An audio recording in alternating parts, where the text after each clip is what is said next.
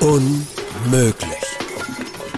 Andy und Ingo talken über den Glauben und das Leben. Hallo, hier sind Andi und Ingo vom Deutschen EC-Verband mit dem Unmöglich-Podcast. Und wir haben ein Special. Und zwar geht es um lebenspraktische Themen, ein bisschen so in die ethische Richtung. Leben in 4D heißt es. Seid gespannt. Wir haben jedes Mal einen Special Gast dabei. Jetzt geht's los.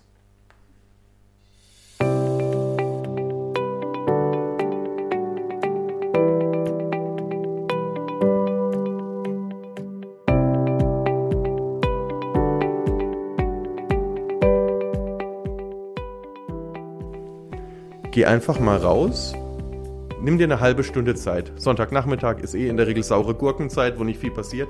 Geh am Sonntag raus und mach mal einen Spaziergang und versuch mal bewusst auf deine Umgebung zu achten. Höre hin, was hörst du? Sehe hin, was siehst du? Und dann mach einen Moment Pause, halte inne und überleg, äh, was bedeutet es, was du da gehört und gesehen hast und wo kannst du aktiv werden?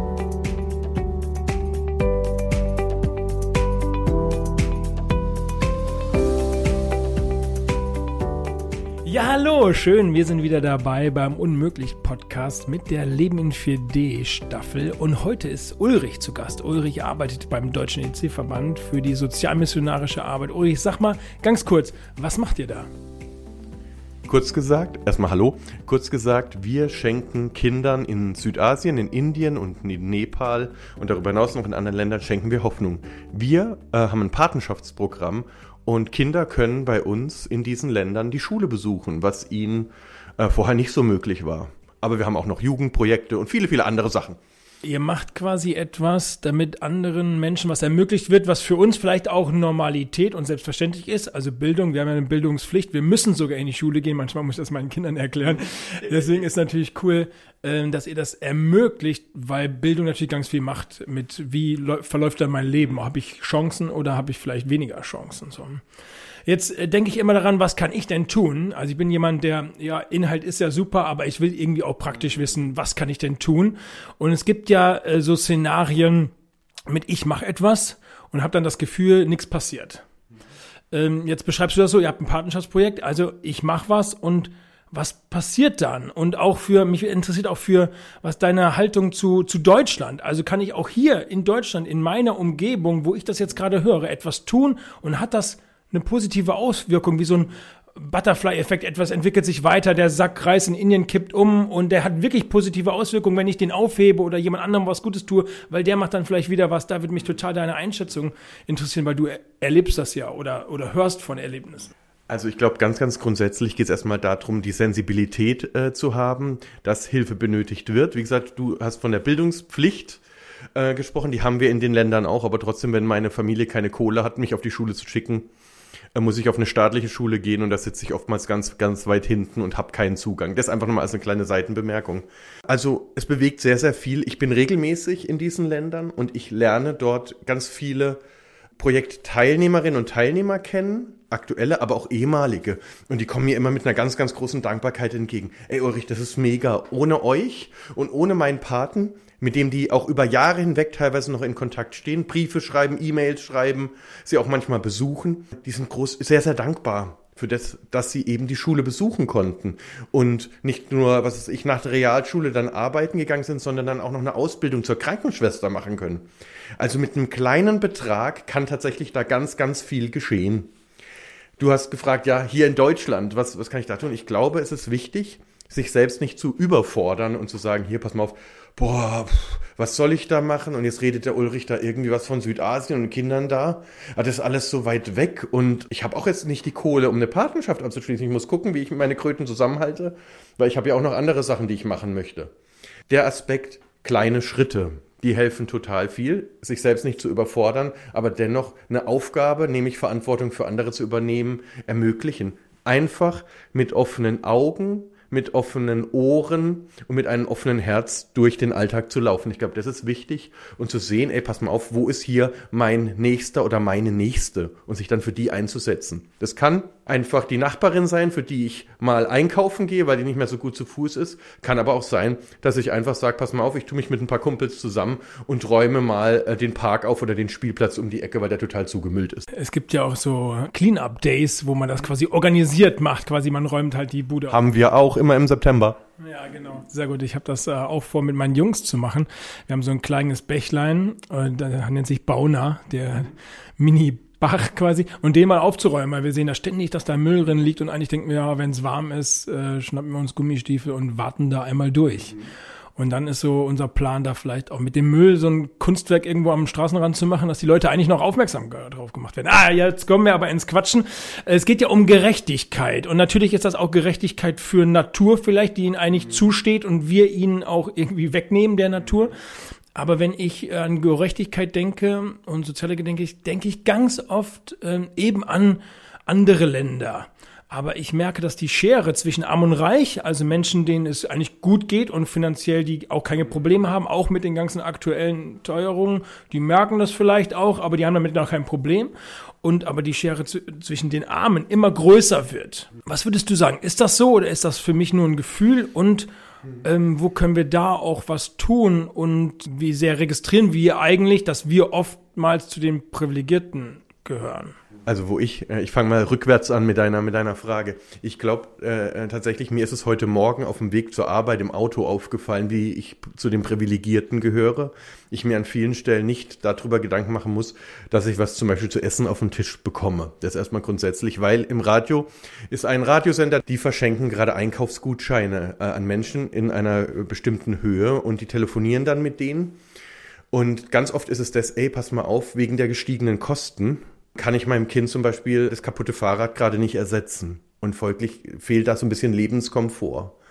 Also da merke ich das oder habe es heute Morgen gemerkt. Man soll dazu sagen, ich brauche gerade kein neues Fahrrad oder so, aber ich merke das gerade nicht so stark. Aber grundsätzlich ist, ich habe früher in der Bahnhofsmission gearbeitet, da ist mir das ganz, ganz stark aufgefallen, wie stark die Schere zwischen Arm und Reich auseinandergeht, wo einfach Leute sind, die die Euro-Umstellung beispielsweise nicht überlebt haben, die die Wende nicht überlebt haben. Ich habe in Halle an der Saale gelebt. Ähm, aber wenn ich auch gerade Halle Saale überlebe, wo auch die Schere ganz, ganz drastisch zu sehen war, war, wir sind ein Jugendverband, in einem Stadtteil in Halle Neustadt ist der ähm, Anteil an Kinderarmut im Verhältnis zu ganz Deutschland sehr, sehr hoch. Also wo die Kinder ganz wenig Zugang eben zu den Ressourcen wie Finanzen, aber auch zu Bildung haben.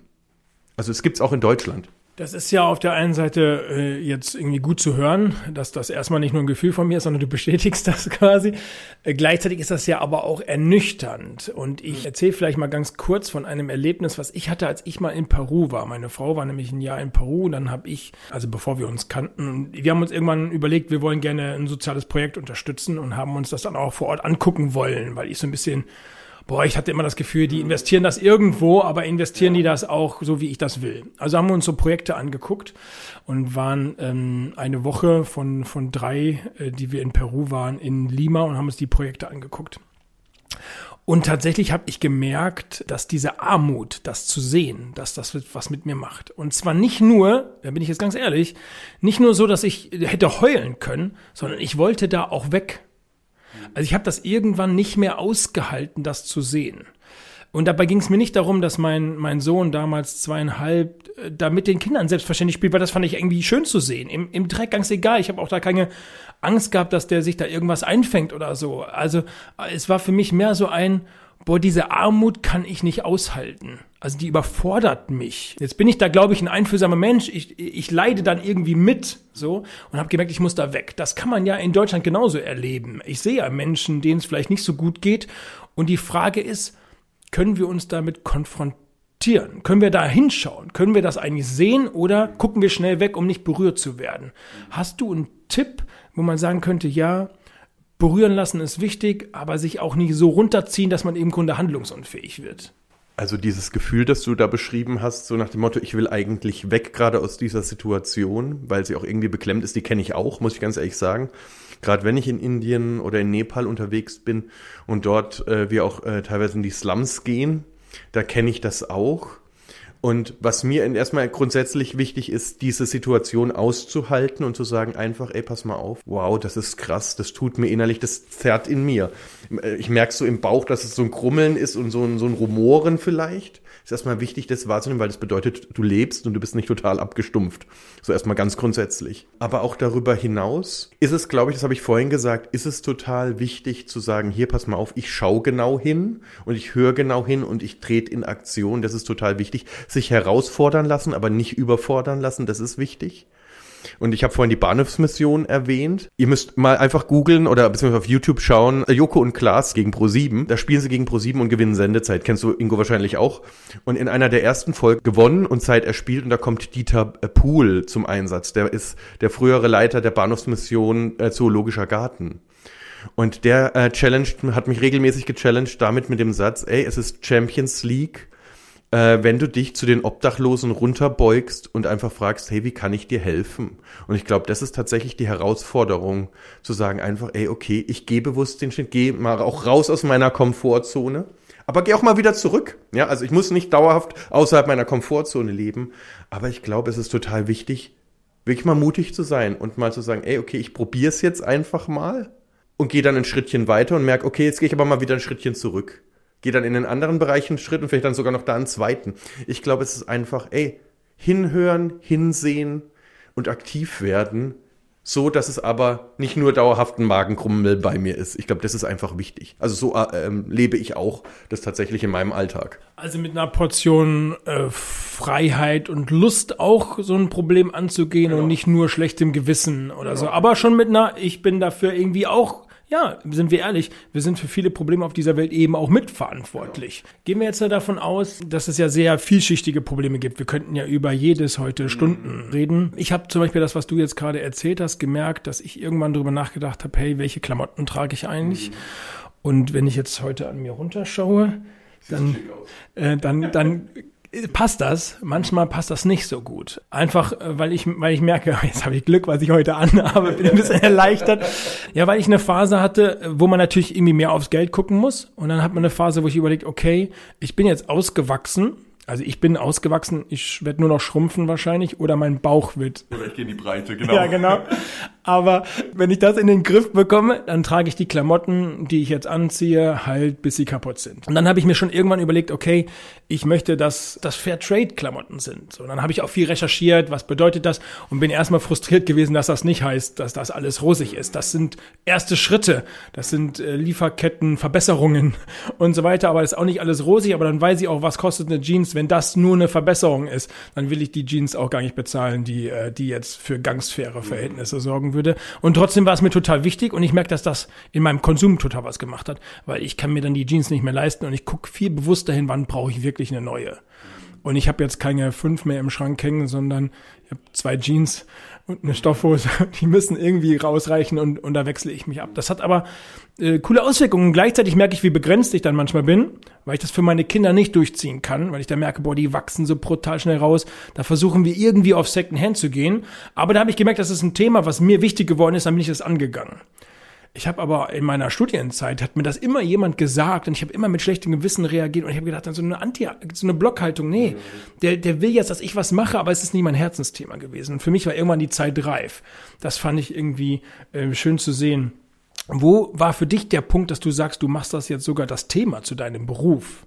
Das finde ich äh, nochmal sehr spannend. Also ich glaube, dieses Thema Gerechtigkeit beschäftigt mich schon ganz, ganz lange, eigentlich von klein auf, weil ich immer ganz schnell wusste, das ist jetzt sehr salopp, sehr, sehr einfach ausgedrückt, was ungerecht ist. Das hat man ja gerade als Kind sehr, sehr häufig, das ist ungerecht. Aber ich habe es gemerkt, dass immer in meinem Herz, äh, in meinem, in meiner Brust zwei Herzen geschlagen haben. Es war einfach, ja, okay, Jugendarbeit, so ganz grundsätzlich und äh, Jugend und Gemeinde. Und auf der anderen Seite aber eben dieses Thema, wie setze ich mich tatsächlich für meinen Nächsten ein im Sinne der Gerechtigkeit? Und eben ein, ein, ein Schlüsselerlebnis war definitiv die Begegnung mit Obdachlosen. So für mich, wo ich einfach gemerkt habe, ey, wow, erstmal, äh, Im ersten Moment habe ich immer gedacht, ey, die kann ich doch nicht ansprechen so, ne? Aber in, in der Zwischenzeit, ja gut, äh, wenn es für mich passt und das hat auch mit, wenn ich mich selbst challenge und sage, okay, ich gehe raus aus meiner Komfortzone, ähm, dann mache ich das noch immer wieder. Das war so die so ein, so ein Schlüsselerlebnis, einfach die Begegnung mit Obdachlosen, dann meinem Arbeiten eben im Bereich der Bahnhofsmission, die mir dieses Thema nochmal viel, viel stärker gemacht haben und die mich dann dazu geführt haben, mehr auf dieses eine Herz in meinem Körper zu hören. Das war einfach die Erlebnisse in meinem Alltag und die positive Reaktion. Und da hätte ich ganz viele Beispiele, die ich jetzt noch nennen könnte. So. Ja, schön. Äh, Ulrich, darf ich dich fragen, was machst du? Also die Gefahr ist ja immer, dass man das irgendwann als Job macht und dass man mhm. das persönlich aus dem Blick verliert. Darf ich dich fragen, was du persönlich machst, wo du sagst, da machst du Gerechtigkeit oder du machst einen Schritt dahin? Ich meine, wir können das ja eh nicht machen. Es ist ja immer nur der kleine Funken, haben wir eben gesagt, der dann aber größer werden kann. Was machst du? Wo ich es ganz direkt mache, ist äh, in meinem Einsatz zum Beispiel für meine Umwelt. Ne? Also da fängt es bei mir an. Ich wohne im ländlichen Bereich. Ich kann jetzt nicht aufs Auto verzichten, weil das ist wirklich mit ÖPNV und so weiter ist echt schwierig. Und da habe ich auch verschiedenes schon ausprobiert. Ich wohne zu weit weg, dass ich auch nicht mit dem Fahrrad fahren könnte. Also es ist wirklich schwierig. Aber wir schauen halt, weil wir im ländlichen Bereich wohnen, okay, woher kommt unser Essen? Wir bauen auch relativ viel selbst an. Nämlich in der Weise, dass wir einfach zum Beispiel Kartoffeln in Kartoffelfeld haben und dass wir einen Garten haben, wo wir Obst und Gemüse haben und wo wir viel über den Sommer einfach selber anbauen können und was wir dann auch in den Wintermonaten essen können. Also das ist so eine Variante.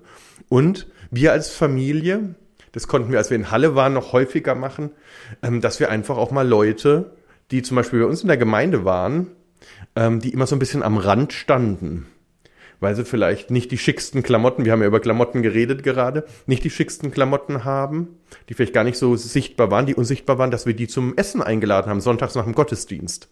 Da habe ich mich eingesetzt ähm, in, der, in der Vergangenheit. Jetzt in dem Bereich, wo wir sind, geht das zwar auch, ist aber bei weitem halt nicht mehr. Ist eine kleinere Gemeinde und so, da kennt man sich. Das ist so eine Sache. Und ich glaube tatsächlich, ich äh, frage mich regelmäßig, wo da eine neue Herausforderung für mich auch sein kann und wo ich mich noch berühren lasse und wo ich nicht abgestumpft bin, wo wir wieder bei diesem Bauchgefühl auch ein bisschen sind. Das sind so die, die Aspekte, wo ich mich engagiere und mich auch immer wieder selber überprüfe. Ja, cool. Hat also auch was mit zu tun, sich, also sich regelmäßig immer wieder zu gucken, wo, wo kann ich, wo, genau, wo will genau. ich und so weiter. Ja, schön. Jetzt kommen wir noch so ein bisschen auf so eine christliche Perspektive. Du hast in deiner Ausarbeitung ein Zitat geschrieben, was ich so gar nicht auf dem Schirm hatte. Also ich weiß schon, dass äh, in dem Zitat heißt es, ich der Herr liebe das Recht. Mhm. So, das ist ja, das war mir irgendwie schon klar.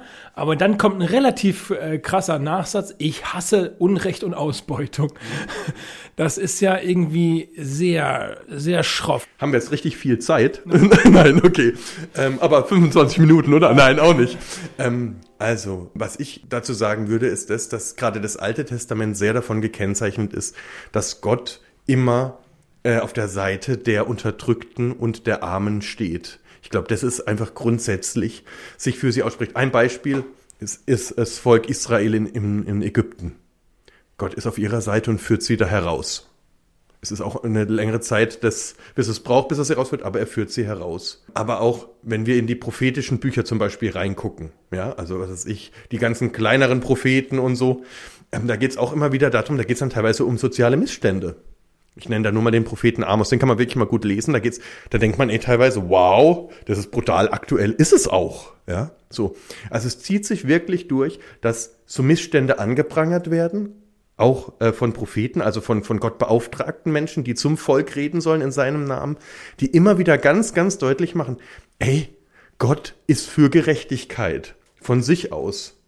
Und Gott lehnt Ungerechtigkeit ab und möchte tatsächlich eine gerechtere Welt. Das spitzt sich dann alles, kleine äh, Forscher, vielleicht reden wir doch nochmal noch mal drüber, ist im Neuen Testament, das wirft das Ganze nochmal über den Haufen und spitzt es nochmal viel, viel stärker zu. Aber das ist einfach, er ist eine Option für die, für die Armen, die einfach im, sich in der Bibel bei Gott einfach finden. Genau, das spitzt sich ja zu in Jesus. In Jesus als, ich würde auch sagen, dem Vorbild schlechthin. Selbst wenn man nicht an Gott glaubt, ist Jesus für mich, was Thema Gerechtigkeit angeht, ein totales Vorbild.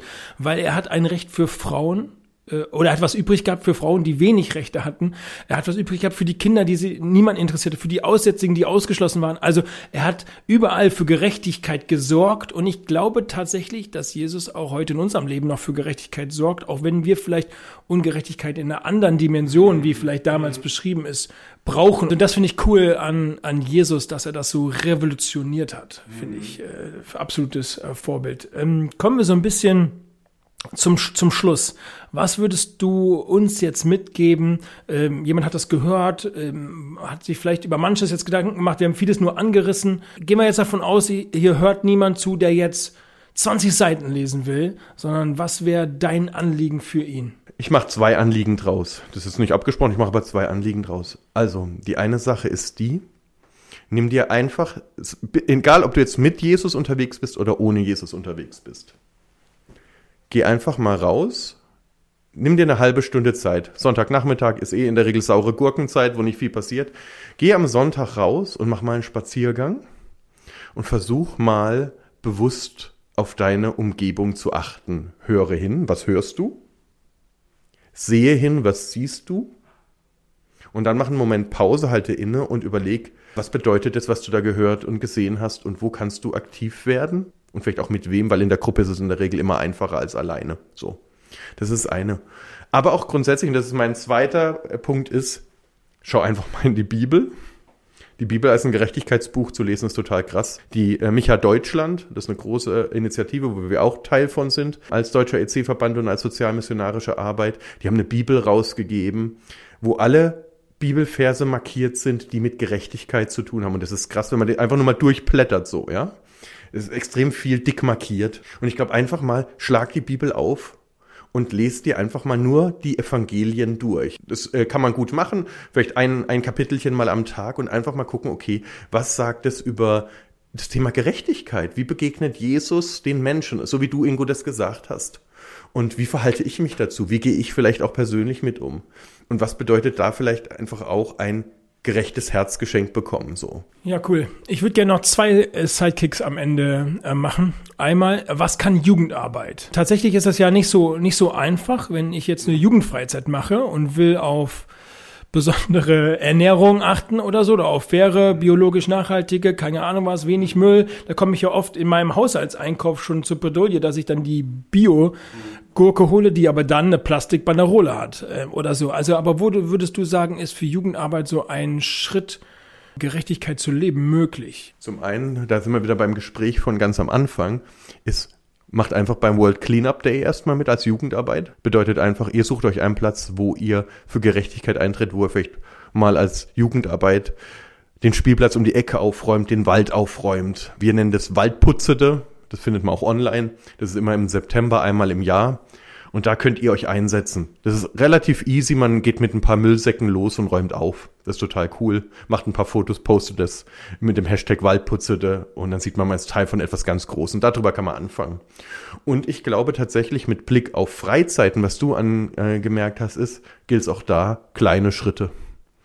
Und dass ich einfach sage, ey, pass mal auf, wir können jetzt vielleicht, weil einfach auch das Budget, weil äh, so äh, Bio kostet ja immer auch ein bisschen mehr und sprengt dann auch gleich wieder den Finanzrahmen von so einer Freizeit und für die Teilnehmerbeiträge ist das, ey, dann lasst uns doch einfach mal damit anfangen, mit einer Sache, die wir da tun und die wir bewusst tun, wo wir uns dann vielleicht auch am Anfang mal ver vergegenwärtigen und sagen, hier, pass mal auf, ähm, wir ähm, essen jetzt nur jeden zweiten Tag Fisch oder jeden dritten Tag Fisch, je nachdem wie lange die, äh, Fleisch, Entschuldigung, nicht Fisch, Fleisch ähm, jeden zweiten oder dritten Tag Fleisch. Fisch ist auch Fleisch. Ach, ist egal, ich rede mich gerade um Kopf und Kragen, ist ja egal.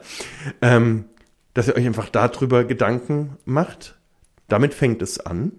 Und grundsätzlich als Jugendarbeit, das habe ich mal mit einer, mit einer Jugendgruppe gemacht, ähm, dass ich einfach sage, ey, okay, was könnten denn Standards sein, die wir als Jugendarbeit leben wollen, wo wir uns auch vielleicht ein bisschen verpflichten. Ich weiß, das ist ein blöder, äh, blöder Begriff, weil es so ein bisschen Gesetzlichkeit hat. Aber trotzdem, was sind so die Standards, mit denen wir arbeiten wollen, wo wir auf Gerechtigkeit in unserem Miteinander achten wollen? Das kann praktisch sein, in der Art und Weise, was weiß ich, dass wir achten, dass Lichter aus sind oder so, ja, und äh, alle Fenster zu und die Heizung runtergedreht ist. Kann aber auch zum Beispiel einfach sein, hey, wie wollen wir mit Neuen umgehen? Weil darüber geht's auch. Ey, okay, beäuge ich den argwöhnisch so, also gucke ich den so ein bisschen strange von der Seite an, weil der vielleicht gerade den, die Schuhe, die Vorjahresmodell-Schuhe anhat oder so. Einfach sich darüber Gedanken zu machen. Ich glaube, da, damit fängt's an und kann Jugendarbeit auch eine neue Perspektive an der Stelle geben. Und dann möchte ich nochmal zum Anfang kommen. Also danke, ähm, sehr, sehr cool. Ich glaube, ich tendiere dazu, immer zu viel zu wollen und dann zu merken, okay, dann kann ich nicht mehr auf Freizeit fahren.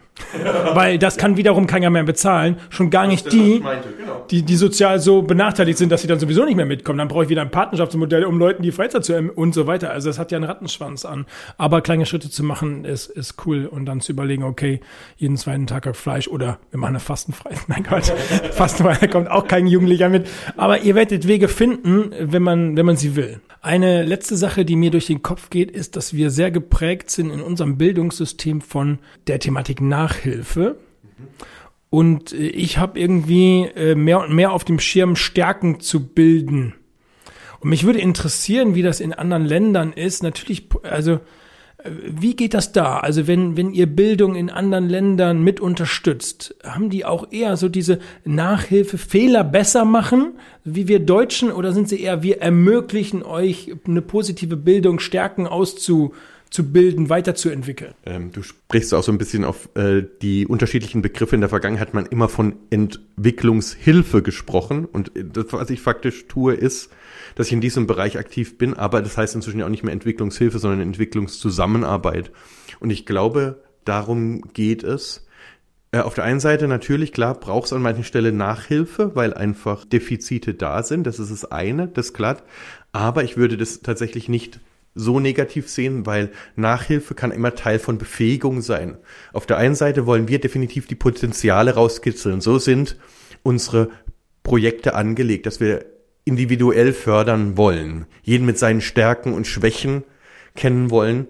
Aber das bedeutet auch manchmal, dass es ganz klassischen Nachhilfeunterricht gibt, weil da Grundlagen nochmal gefestigt werden, die eine Potenzialentfaltung einfach ermöglichen. Aber Hauptaugenmerk bei uns ist immer Befähigung, Potenzialentwicklung und Stärkung des Einzelnen. Das ist uns ganz, ganz wichtig in unserer Arbeit. Und da gucken wir auch sehr drauf, dass das so eingehalten wird. Das ist ja cool, das denke ich manchmal könnten wir im deutschen Schulsystem auch nochmal ein bisschen mehr auf dem Schirm haben, weil ich oft das Gefühl habe, wir sind sehr nachhilfeorientiert. Wir sind in Mathe nicht so gut, also müssen wir da besser werden, anstelle dass wir uns auf die Stärken konzentrieren und dann vielleicht nachher was anderem, Sprachen total gut werden, aber halt nicht so super rechnen können. Aber dann können wir jemand anderes fragen und so weiter. Ulrich hat mir mega Spaß gemacht. Wir müssen jetzt irgendwie mir zum auch. Ende kommen. Voll schade. Äh, vielleicht äh, nehmen wir dich nochmal mit dazu irgendwann außer der Reihe und be beackern mal so ein, ein, ein Thema konkret oder so. Genau. Oder ihr fragt einfach nochmal nach, wenn ihr nochmal irgendein Thema habt, zu dem ihr was hören wollt. Ja, genau. Sehr gerne auch an podcast.ec.de einfach eine Mail schreiben. Wenn ihr da nochmal genauer Bescheid äh, wissen wollt, dann äh, werden wir dafür sorgen. Vielen Dank dir, Ulrich. Vielen Dank fürs Zuhören. Wir hören uns das nächste Mal. Bis dann. Macht's gut. Ciao.